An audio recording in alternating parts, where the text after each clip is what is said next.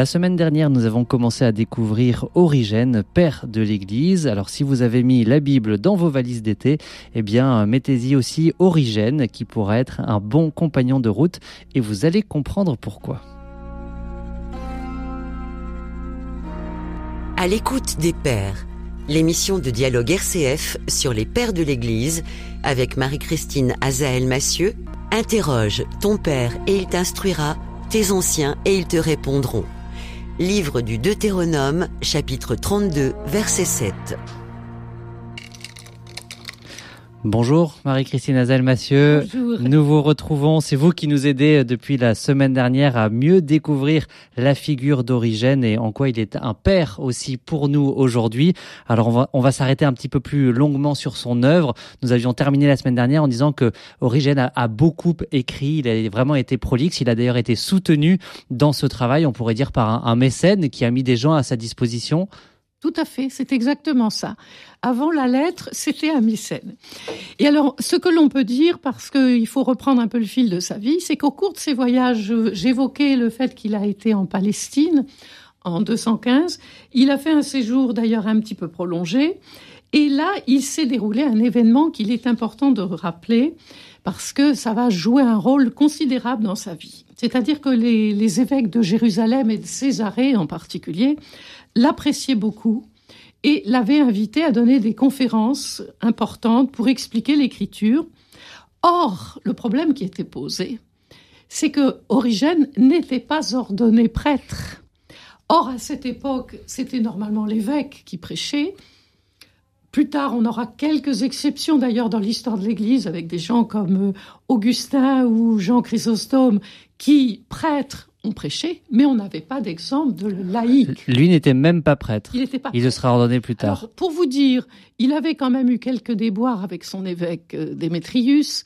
À Alexandrie. Parce qu'il avait une très grande liberté de parole, une immense passion. Et pour vous montrer l'entièreté de son caractère, parce que c'était un caractère extrêmement entier, eh bien, il faut dire qu'Origène s'était châtré. Lui-même. Dans sa jeunesse, oui. Alors, ça a été quelque chose qui était terrible. Il a beaucoup souffert. Il s'en est d'ailleurs repenti ensuite parce qu'il a eu des ennuis toute sa vie, on peut Mmh, l'imaginer.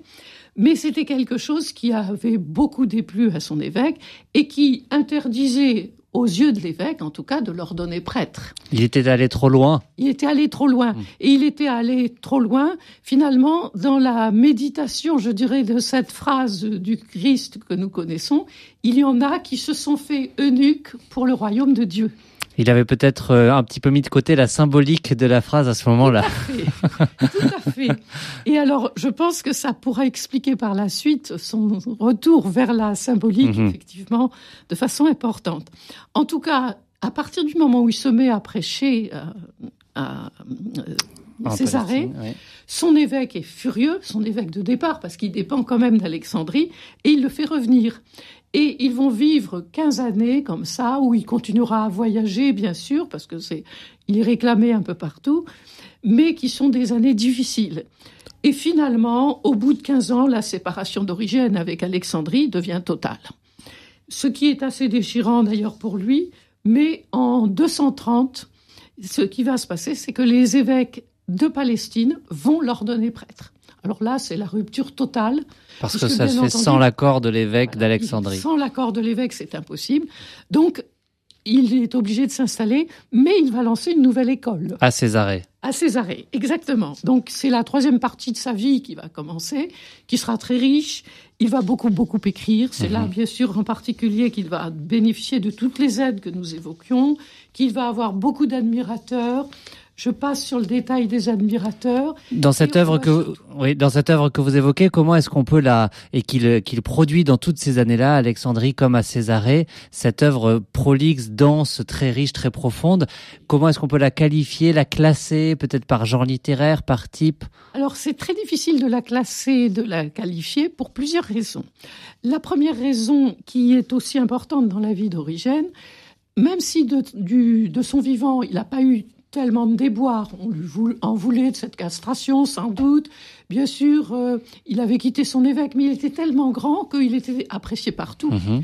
Mais il y a eu des problèmes après sa mort. Et beaucoup plus tard, même souvent, puisque c'est au 5e, 6e siècle, j'en dirai quelques mots tout à l'heure, et une partie de son œuvre a été détruite. Donc beaucoup de choses qu'il a écrites ne nous sont pas parvenues. Voilà, et beaucoup de choses qu'il a écrites ne nous sont jamais parvenues. Alors, bien sûr, on travaille sur des éléments qu'on a retrouvés, parfois des éléments importants, il faut quand même bien le dire.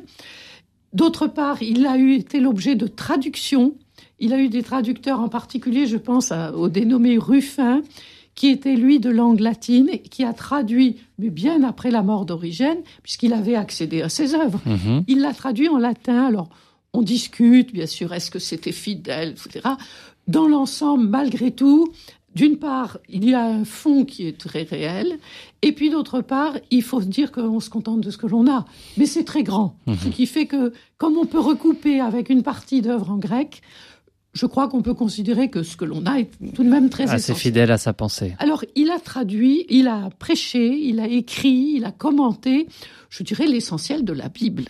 C'est ça, s'il y avait une chose à retenir, on pourrait le présenter comme le grand lecteur et grand commentateur de la Bible exceptionnel pour son époque, d'autant plus qu'il a eu le souci de chercher, et ça correspond souvent à une question qu'on me pose encore aujourd'hui, quelle est la meilleure version de la Bible? Alors je vous la pose. Quelle...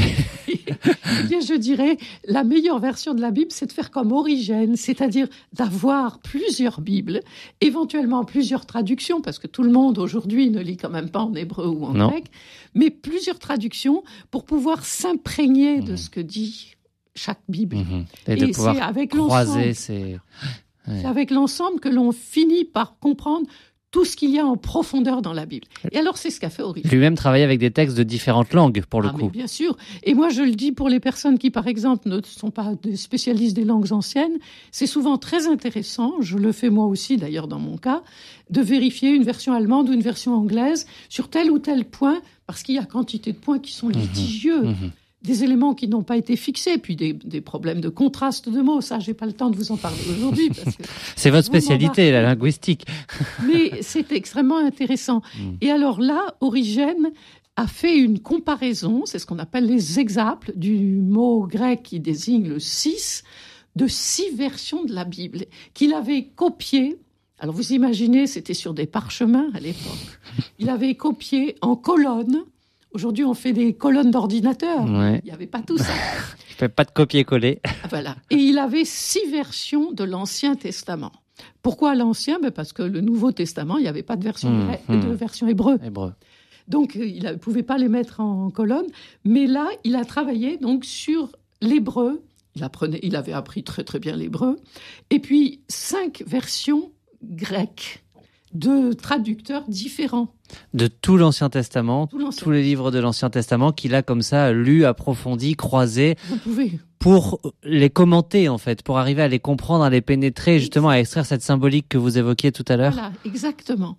Alors vous comprenez bien à quel point il était un passionné de la Bible et tout ce qu'il a pu écrire. Alors on a des choses de lui qui sont absolument magnifiques.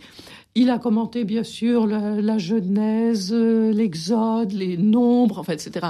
Quantité de ses livres, je dirais, de base. Mhm. Mais il a même commenté, je trouve que c'est tellement beau de sa part, le Cantique des Cantiques, en laissant des textes admirables. Et je pense que c'est une occasion pour montrer que ça n'était pas un personnage uniquement austère, comme on peut l'imaginer. Parce qu'il avait un mode de vie assez ascétique. Euh, oui, ah, il avait un mode de vie ascétique. Il se consacrait tellement à Dieu. Bon, il dormait par terre, etc. Il avait décidé de consacrer sa vie euh, au Christ. Mais regardez ce qu'il est capable d'écrire à propos du premier, des premiers, tout premier vers du Cantique des Cantiques que je rappelle parce que je ne sais pas si vous le connaissez, qu'il me baise des baisers de sa bouche. Tes amours sont délicieuses plus que le vin. L'arôme de tes parfums est exquis. Ton nom est une huile qui s'épanche. C'est pourquoi les jeunes filles t'aiment. Alors voilà ce qu'écrit, c'est un tout petit bout que je vous cite d'origine. Jusqu'à quand mon bien-aimé m'enverra-t-il ses baisers par Moïse?